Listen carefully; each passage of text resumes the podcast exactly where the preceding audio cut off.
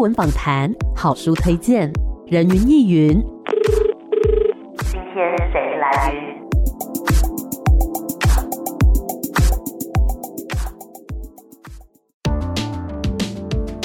人云亦云。今天我来云。今天这个阵容呢有点庞大，所以那个音量有点大哈。我们今天要来跟大家介绍一部，我觉得从名字听起来就非常有杀气的一个作品。这个作品呢叫做《阴间条例名战篇》。好，我们要先来介绍呢，这个是啊、三位成员哈来到我们的节目现场，是不是帮我们一一的跟听众朋友们打个招呼，然后做个简单的自我介绍呢？嗨，各位听众，大家好，我是辣子烂银。Hello，大家好，我是老柯柯成颖。Hello，大家好，我是石佳宇。哎、欸，你 你没有绰号是不是？他们都有 绰号哎、欸。呃，对我我这个没有绰号。OK，哎、欸，其实有认识你的人都叫你石爷，只有你们。其实对对对，而且其实有之前认识我的人之后进来剧组说，哎、欸，你怎么都叫石爷？哦，所以我们是一群很特别的存在。我也不知道为什么。对，我也不知道。现在现在是聊聊起来了，是不是？不好意思。不好意思，突然岔题了，有没有？好，就是三位呢可爱的演员来到我们的节目现场，就是先跟我们的听众朋友们介绍一下说，说这个故事在讲什么呢？它真的不是阳间的故事吗？它真的不是阳间的故事。然后，其实这个故事最主要呢，他在跟大家讨论一件事情，叫做信仰。到底什么是信仰？嗯哼，这样，那整个故事的主体呢，是从七爷八爷来出发，因为七爷八爷就是大家知道的阴差嘛。那阴差就是他们在城隍底下，就像是阴间的警察一样，嗯，然后他们就去巡逻，去抓魂魄回来这样子。嗯，但是在某一次任务当中，他们发现了一件事情，就是哎、欸，明明这个应该要死的人，怎么突然不用死，然后换成另外一个小女孩要死了？哎、欸，哎、欸，故事就从这里开始展开。嗯哼，那为什么会？这个人本来要死，结果死的却是另外一个人呢？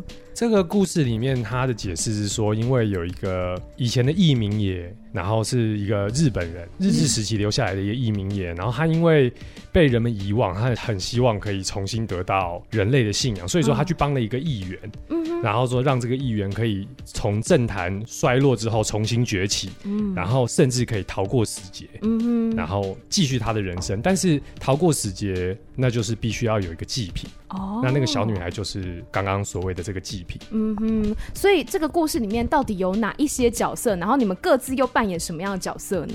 就是身为今天来的女演员，先跟大家说明，我在我们这次阴间条例里面，我饰演的是东华城隍。我跟李曼，我们两个人会有 A B cast，、嗯、然后是呃轮着演出的。是，其实我觉得是很特别的，就是在这个戏里面，请女生的演员来出演城隍这样子的角色。对啊，嗯、对啊，所以其实一开始的时候我就非常非常的兴奋，然后打开剧本，我想说，天哪，这故事真的很精彩，就是。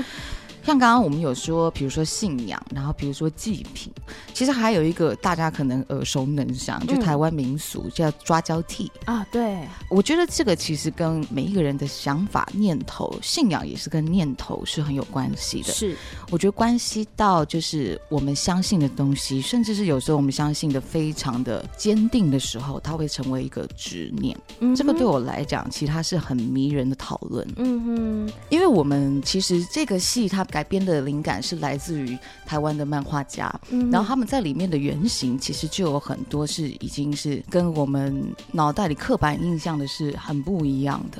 但我觉得它是很棒的一件事情，是在我的念头里面，我觉得神明其实他不需要被区分他的性别，嗯嗯，重点是这样子的一个思考，这样子的一个想法，或是这样子一个思想投射的一个对象，嗯，我们能够借由。把我们的想法传递给他这件事情来反馈我们自己，其实都还是作用在我们自己身上，嗯、我们自己就有这个力量。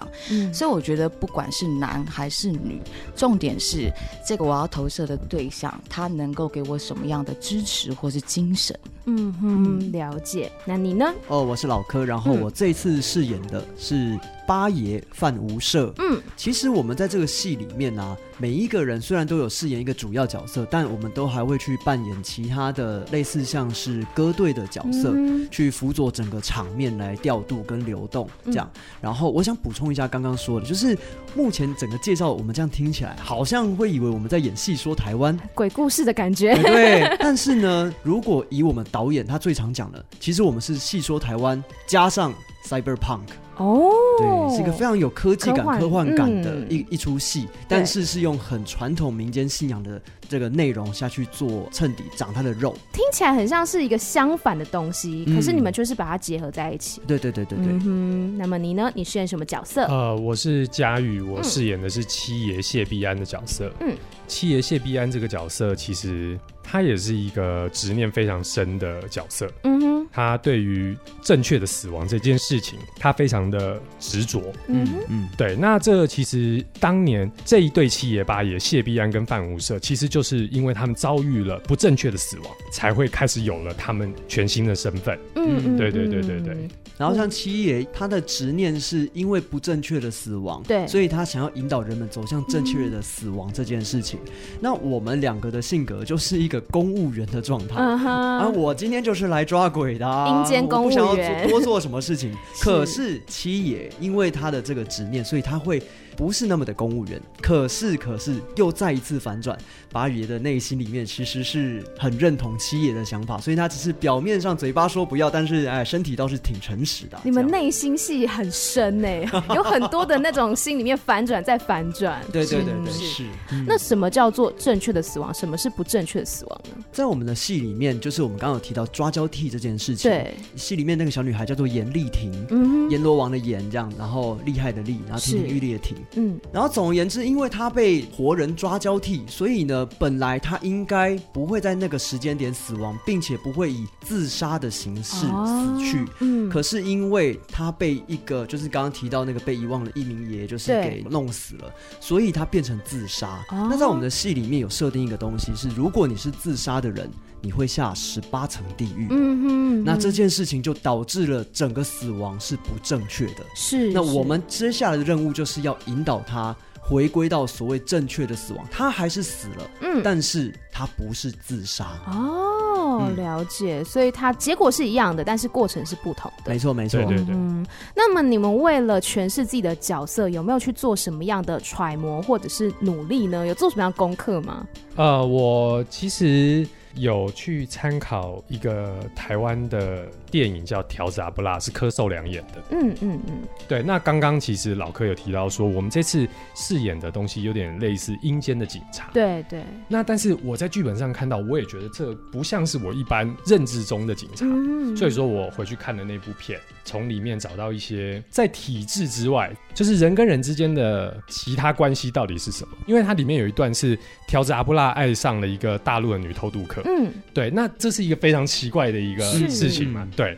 但是爱就是爱，跟你的身份是无关的。嗯对对对对对，大致上是这样子。了解。那老柯呢？其实我在演这个戏之前呢，就是有特别去做了一些关于这个民俗传说的一些找这个故事原型也好，嗯、或者是去庙宇里面去看那一些七爷八爷的像也好，就是去稍微了解一下。因为我在之前，因为我是基督徒，是，所以我其实对这些民间信仰非常的不了解。我只知道一个比较高，一个比较矮，就这样，这是我最多最多的理解。嗯，然后后来慢慢慢慢去认识这个故事之后，才发现说，哎，其实他们里面最原始的故事是讲说，因为。七爷就是晚来，然后八爷在那个地方等他，然后为了等朋友，然后把自己绑在树上，然后河水暴涨，这样他是一个讲义气的，对，不想要失信于朋友，于是他就把自己给淹死了。那后来就从这个点出发，然后以及我们去看了原著的漫画，就《阴间条例》原著的漫画，然后去感受说，哎，到底这个作者想传达什么？然后我们就发现一个很可怕的问题，因为原著的漫画呢，八爷他是一个小朋友。然后他非常的 M，他非常希望人家打他骂他，然后会说啊好开心呐，打我这种类型的，这跟我们民俗信仰里面完全不一样。啊。对，所以呢，后来我们在排练的过程当中呢，就有调整掉这件事情，让这两个角色更接近。就像刚刚佳宇说的，就是我们是警探，嗯，所以我也是有去看了一些日本的警探的一些影集啊，或者是两人的关系到底是什么，所以最后发展出一个个是比较严肃的，另外一个是比较插科打诨啊，或是不正经啊等等的、嗯、这种的关系状态。哦，所以从这个漫画搬到舞台剧上面来的话，原本是小朋友，嗯、但是呢，后来有转换掉这样子的一个形象。对对对，嗯、因为这个东西，如果我们真的把它演出来，你会看到一个很大很大 一百七十五公分的人在演小朋友，超级没有说服力的哦。了解，嗯、那辣子呢？其实我在就是接这制作的时候，我会觉得哇，这个里面的题目真的。它是很有趣的，对。然后我们很我们会很熟，可是又没有真的去看过。嗯。然后我觉得最厉害的就是这一次剧组是直接让大家真的到山上去学了，山上就是比如说关于说八家将他们的一些身形、哦、一些架势，嗯，哦，或者是他们的身体指令动作这些，它是什么意思？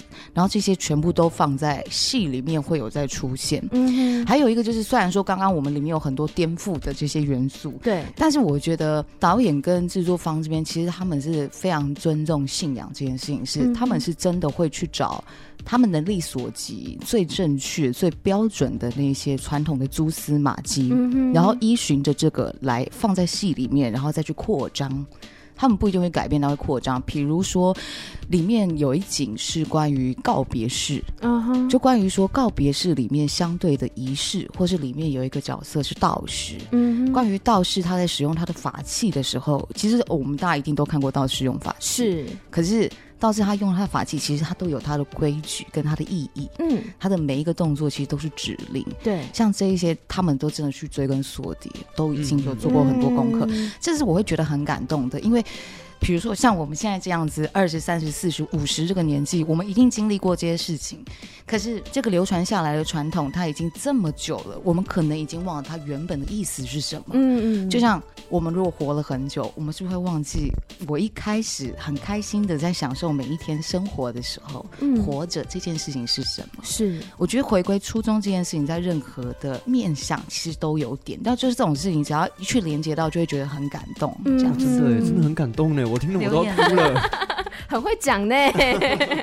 的确，因为我们平常比如说在任何的，你像是庙会或者说一些法事，有看到道士啊，他们在进行一些仪式，我们知道那个形，但不知道它的里面的含义是什么，嗯、不知道它那个魂是什么，重要的精髓在哪里。所以这次是真的有去了解说，哎、欸，到底原本的形式意义是什么？对，对，我觉得这样诠释起来应该也会更有感觉吧。我们就会明白说，其实很多时候我们看到。不管是一些动作，或是它的流程，对，或是像小时候，我就会觉得哦，那个铃铛真的很大声，为什么要一直摇？然后他边念还要边摇，嗯、或者是说好多的动作，我就不相信他们每一个人都做一样的动作，因为会觉得那个动作是很自然的，很像他自己的一个联动式。对、嗯，可是其他每个动作都是有他的指令的。嗯所以这个东西，我就会觉得说，虽然经过的时间很久，大家可能会不了解原本它的意义是什么，是。可是，在我们又重新把这东西拿起来之后，就又会觉得说，哦，这些仪式它对于。我们每一个人的心，其实它有很大的功用存在。嗯，就比如说邀请型的手势指令，或者是命令型的指令，这些其实是不同的，他的身体的样貌都是不同的。嗯，像这些，我都会觉得说，其实这每一步每一步都是跟活着的每一个人，我们的状态是有关系。他其实关心的都还是活着的这一个人。嗯，我觉得这个也是很美好的地方吧。是。好，我们先稍微休息一下，待会再继续回到人云亦云。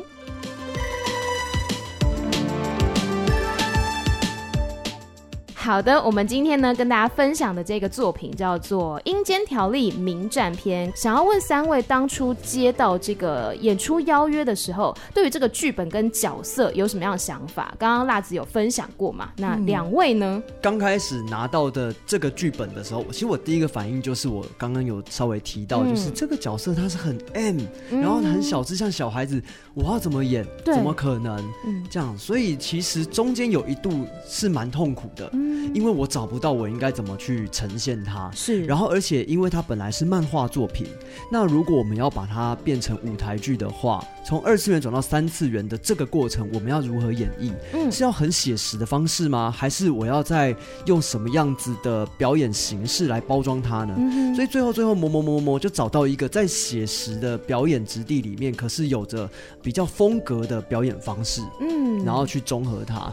然后我很喜欢八爷的这个角色，是因为他其实啊，某程度跟我蛮有一小部分蛮类似。哪个部分？嗯，就是 M 的部分。M 的部分。为什么？没有啦，因为其实我自己的性格也是比较希望能够帮助他人，嗯、推动他人往前走，嗯、比较牺牲奉献一点。对对对对对。嗯、那其实我觉得八爷也是这个类型的，虽然说他在跟七爷的关系里面是一个主导性比较强的人，嗯、但其实他都是在默默的诶、欸、推动他，对，很像没有在推你，但我其实在帮你一把的这种状态。啊对对对对，那你们问他说，为什么一开始会找你演这个角色呢？因为我会讲台语哦，是这样子，是不是？哎，所以整个剧是以台语来呈现的吗？哦，其实，在最开始的时候，嗯，蛮想要在这个戏里面放很多的台语进来的，嗯嗯嗯。但是在书写剧本的过程当中，发现说，哎，它好像不是一个必要的元素，所以后来就把这个台语的部分放在一些比较特别的，比如说我们在念一些咒令啊，或者是在讲一些自白的时候才会出现，很有那个氛围啦。嗯，那佳宇呢？啊，我。我自己其实从一八年第一次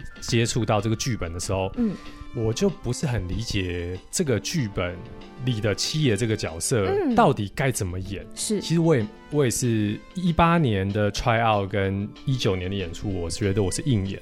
哦，对，但是这一次二二年这一版就是加了一些篇幅之后，我就是有那种最后一块拼图终于拼上的感觉，哎、我开始看得懂这个角色。嗯嗯，嗯，对对对对对对对。所以他到底加了哪些部分让你懂得这个角色呢？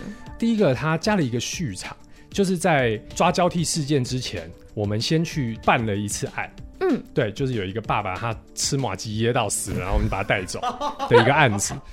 对，然后说呢，下半场加的场次是回顾到当年七爷跟八爷还没死之前，嗯嗯，我们曾经是日治时期的警察部，嗯。然后我们为了要运送一个重要的证人到淡水支厅，是中间我们遇到了埋伏，所以兵分二路。嗯嗯。然后原本要在老地方会合，嗯，但是因为雨下太大，所以说七爷晚到，然后八爷死在那边。嗯哼。然后阴错阳差，这个什么什么之类的。对，嗯哼，对，加了这两两个，就是我的前导故事，跟我们除了这个案件之外，我们会怎么办其他案件？嗯嗯。就这两块拼图对我来讲太重要了。哦。对，我觉得。至少多让我理解了百分之四十这个角色。嗯嗯嗯嗯，所以就是原本可能对于这个角色还不是很确定他应该要怎么呈现，但现在好像加了这些元素之后，变得更加立体了。对，嗯，所以这个剧本一八年就有了。对对，他其实是在一八年 try out 嘛，嗯，try out 的时候演出了上半场，对，然后后来在一九年的时候，我们就是。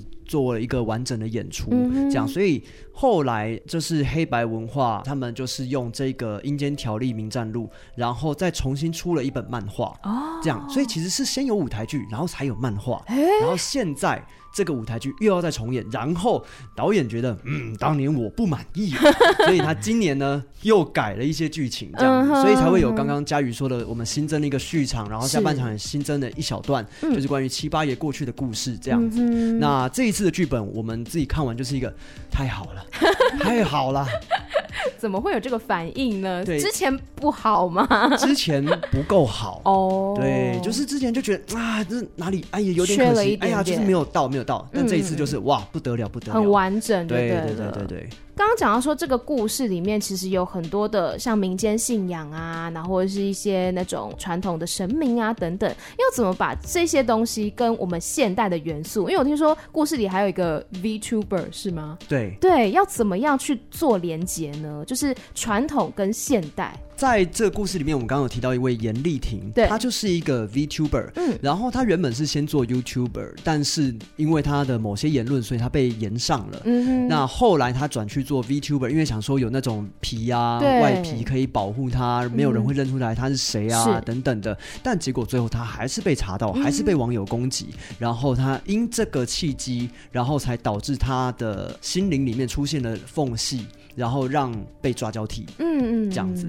然后呢，因为我们整体故事其实很细说台湾嘛，很很传统这样子。但是 VTuber 这件事情，其实它是很近代、很当代的，而且它跟网络文化非常有关联。所以我们在戏里面会有很多跟网络的，不一定是霸凌，但是跟网络用语啊、网络的这些文化会很有连结。嗯嗯，了解。所以我觉得是对于现代的年轻观众来讲，他可能不会是觉得距离很遥远，就是说啊，传统信仰跟我很遥远。他其实，如果你有在网络世界活跃的话，都还是会觉得很有共鸣。对对，而我想再补充一个东西是，是、嗯、因为我们刚刚讲到了什么是信仰嘛？对，其实对导演来讲，所谓的 VTuber 本身，它也会是一种信仰。哦，如果当有人在看你表演，然后可能给你抖内，然后给你很多的支持，他的精神全部放在你身上，哎，那你是不是其实某种程度，你就是那个人的信仰？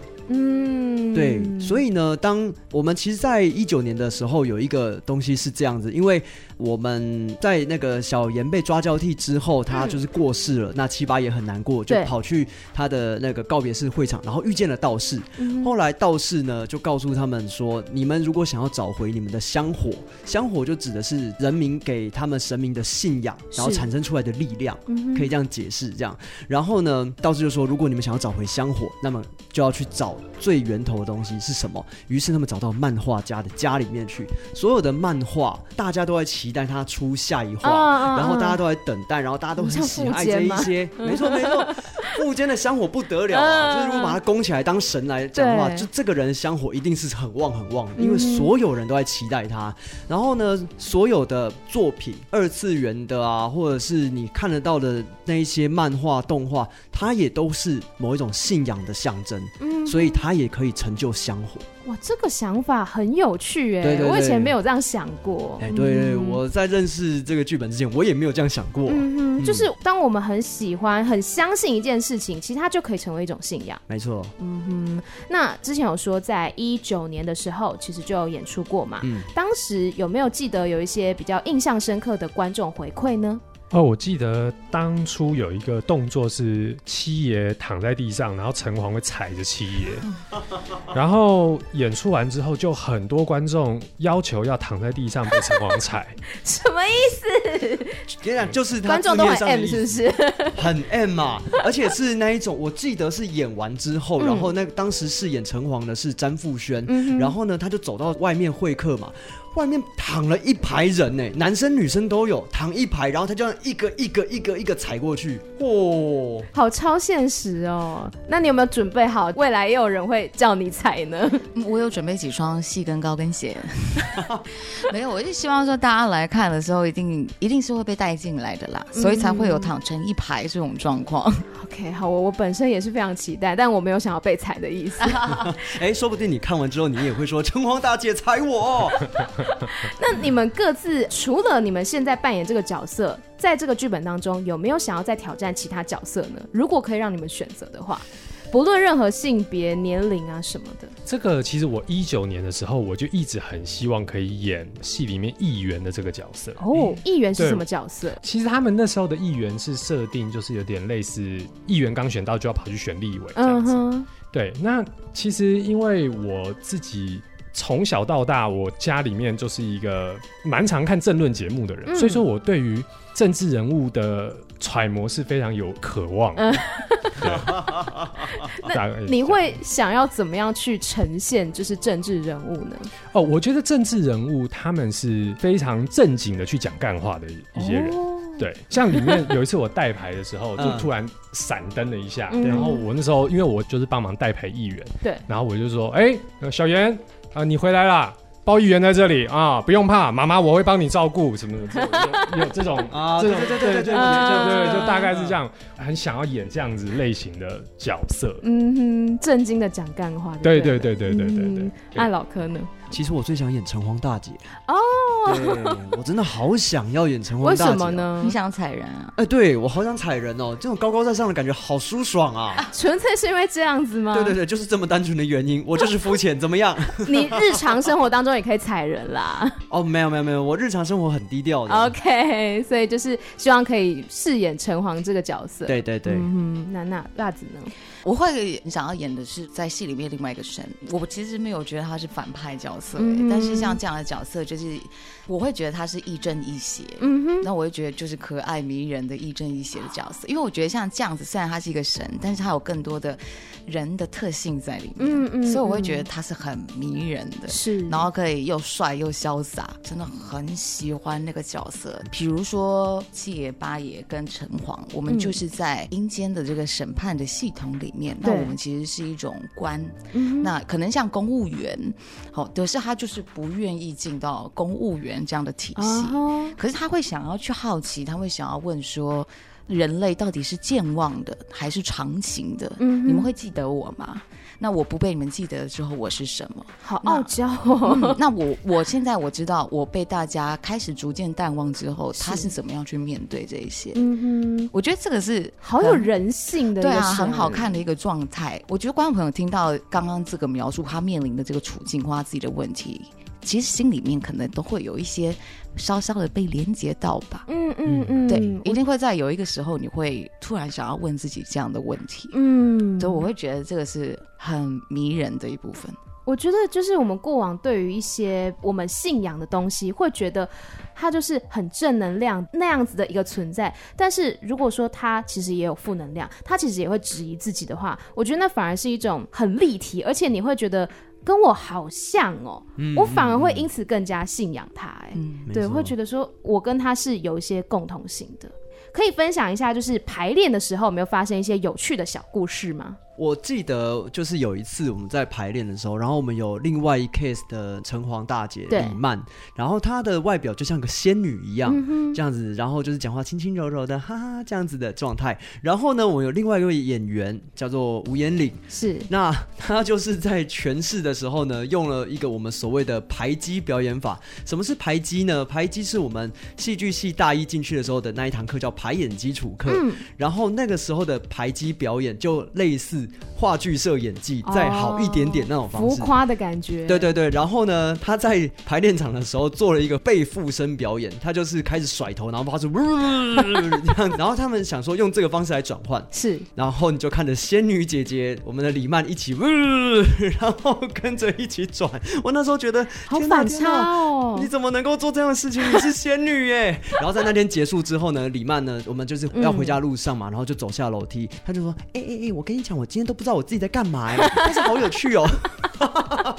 我觉得排练场里面感觉会发生很多光怪陆离的事情，就是跟舞台上面呈现又不一样，但是在排练场里面可能是在找自己状态。没错，没错，没错。排练场就是一个让我们去摸索、找到呃属于这个戏最好样貌的一个时刻，所以它是可以一直被容忍犯错的。嗯哼，了解。那辣子呢？其实很喜欢去排练，因为他们永远都是会一直在想一些微博这样子，然后微博莫名其妙就被保留了。然后就是留在戏，然后我想说，观众看到这一段的话，他们会不会就是笑到雷丁雷当？到时候就是剧场里面就是一直在笑。我想说，我们有没有需要跟观众说一下？就是大家要注意哦，就是请大家记得进来可能会有一些笑，要练一下腹肌。OK，所以这个戏的本质它会是喜剧吗？还是一个比较严肃的戏呢？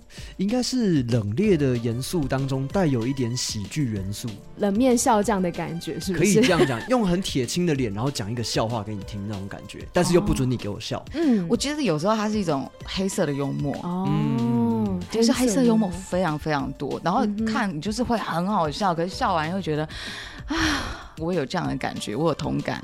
对啊，笑完之后还是可以思考一下的。对，他其实有很大的回响会在心里面。那三位参演这个作品，有没有觉得获得了什么样的收获，或者是一些心得呢？其实我觉得我最大的收获就是，呃，我因为这出戏，然后重新认识了台湾的传统信仰。嗯。嗯，这样，因为我我早期是完全不认识的这样子，然后重新用一个这个就是传统信仰的心态去面对以及去认识它，嗯，然后没有任何的批判的角度去看待的时候，你会发现其实这个传统信仰它是非常美好的，嗯。嗯，它里面有很多很精彩的故事，很精彩的人物，然后值得我们去看去摸索，嗯哼，哎、欸，我觉得我的状况跟老柯差不多，嗯。哦，真的，对对，就是我前一阵子我去大道城、小海城隍庙那边，又带我女儿过去那边玩，是，然后我就想说，哎、欸，那我顺路去拜一下七八爷跟城隍，嗯，好了，但当天因为人很多，我只能站在外面用手拜。我就跟他们讲，我说啊，那个啊，城隍爷啊，啊，七爷啊，什么啊，我这次演你啊，那里面有演一些什么东西啊，不是对你不敬啊，什么什么，对，就开始跟他聊天聊起来，对对对对对，而且我也有感受到他，他有跟我说没关系没关系，大致上有我当天晚上，我记得晚上排练还是隔天排练，我就跟小雅讲，我觉得他们有给我一股力量哦，我觉得这很酷哎，有一种被认同、被疗愈的感觉，对对对。我在这里面，其实我也是很喜欢的一个面向。应该说，我们真的就是非常非常完全赤裸的去面对讨论关于死亡这件事情。嗯嗯，嗯。可死亡这件事情是大部分我们大家都会避之不谈。嗯。然后或者是我们可能会假想说，哦，就是到生命结束的那一刻之前的事。是。可是生命结束之后呢？那些未知，其实我们可能会很害怕，但是我们就是直球的正面的迎击死后的世界。嗯，我觉得当用我们这么靠近的方式去讨论这些处境，然后去讨论说有人在在意我们是不是正确的死亡，嗯，这件事情，它反而会让我们对这个恐惧其实是有一种。我们在一个很安全的距离下去观看他，去了解他。嗯，所以不管是我身边的人目前已经离开了，又或者是可能我之后会面临到我身边的人离开，或者甚至是我自己必须要面对死亡的时候，嗯，我都会在想到这些曾经看过人家说死亡之后的样貌是什么。我觉得这个是，如果你能够先看到这些东西，其实，在你生命里面会有一些时刻，它就是会。作用到一些抚育的效果给你，嗯，我觉得是很好的。我觉得甚至可能，当我们在很靠近死亡的时候，或许就不会这么害怕了。嗯，因为我们原本害怕，可能是因为未知，但现在好像有机会勾勒出一个我们也不知道是不是正确的一个面貌，但是它至少是一种想象，是一种可能性。嗯，嗯是，嗯，好，那听到这边呢，相信听众朋友们都很想要看这一个好戏。那我们来告诉大家要去哪里、什么时间、什么地点可以看到呢？什么时间呢？四月二号到四月十六号，在公馆的水源剧场。我们到 KKTIX 上，您可以找到我们阴间条例名站这边的售票资讯。听说我们现在票房剩不到一半，大家要赶紧抢票喽。哦。嗯哼。因为大家千万要记得，因为城隍是有两个两个演员的版本，嗯嗯嗯，对，所以我们这次其实已经有收到很多观众都有寄信来跟我们讲说，他已经准备好了两个版本的票，然后听说就是我们交接的那一场，嗯，目前是几乎已经要没有票了，OK，大家要抢要快，对，嗯，你可以看完下午场，然后在水源上吃个晚餐，然后就进去看另外一个版本的晚场，OK，这是一个非常好的主意。那有没有什么样的就是社群平台上？面可以看到相关的资讯呢，有开拓剧场制作委员会的粉砖，然后还有黑白文化编辑部，就是这两个地方都可以看到关于《阴间条例冥战篇》这一次的演出资讯。嗯，然后在脸书跟 IG 上面都有，对不对？对，没错。好，就是大家可以来搜寻，或者是直接 Google《阴间条例名战篇》，也都可以找到相关资讯。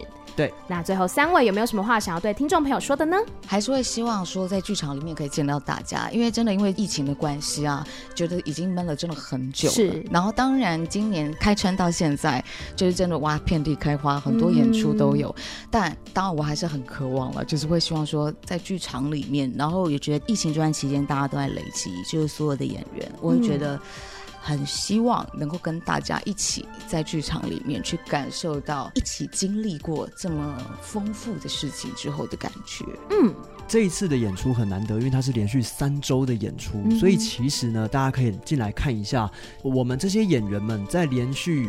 演三周的时候，在表演上面或者是在角色上面，可能随着每一场演出之后，都会有一些新的想法，嗯、或者是稍微不同的改动。对，这样，因为每一场都是不一样的。嗯，讲那也非常期待，就是大家可以进到剧场里面来，然后也不用太严肃，来跟我们一起玩这样子。是 是。就是如果说有看 try out 或者是二零一九年版本的，真的非常欢迎再回来看这一次的演出，因为我觉得这次演出真的增色不少，是，对，不止不少，超多，呃、对对对，它更加完整了，嗯，对对对，有点像是你讲的，好像拼上了最后一块拼图的感觉，对，嗯哼，好，那希望大家呢都可以来关注这次的作品《阴间条例：名战篇》，感谢三位，谢谢，谢谢，谢谢，谢谢，拜拜。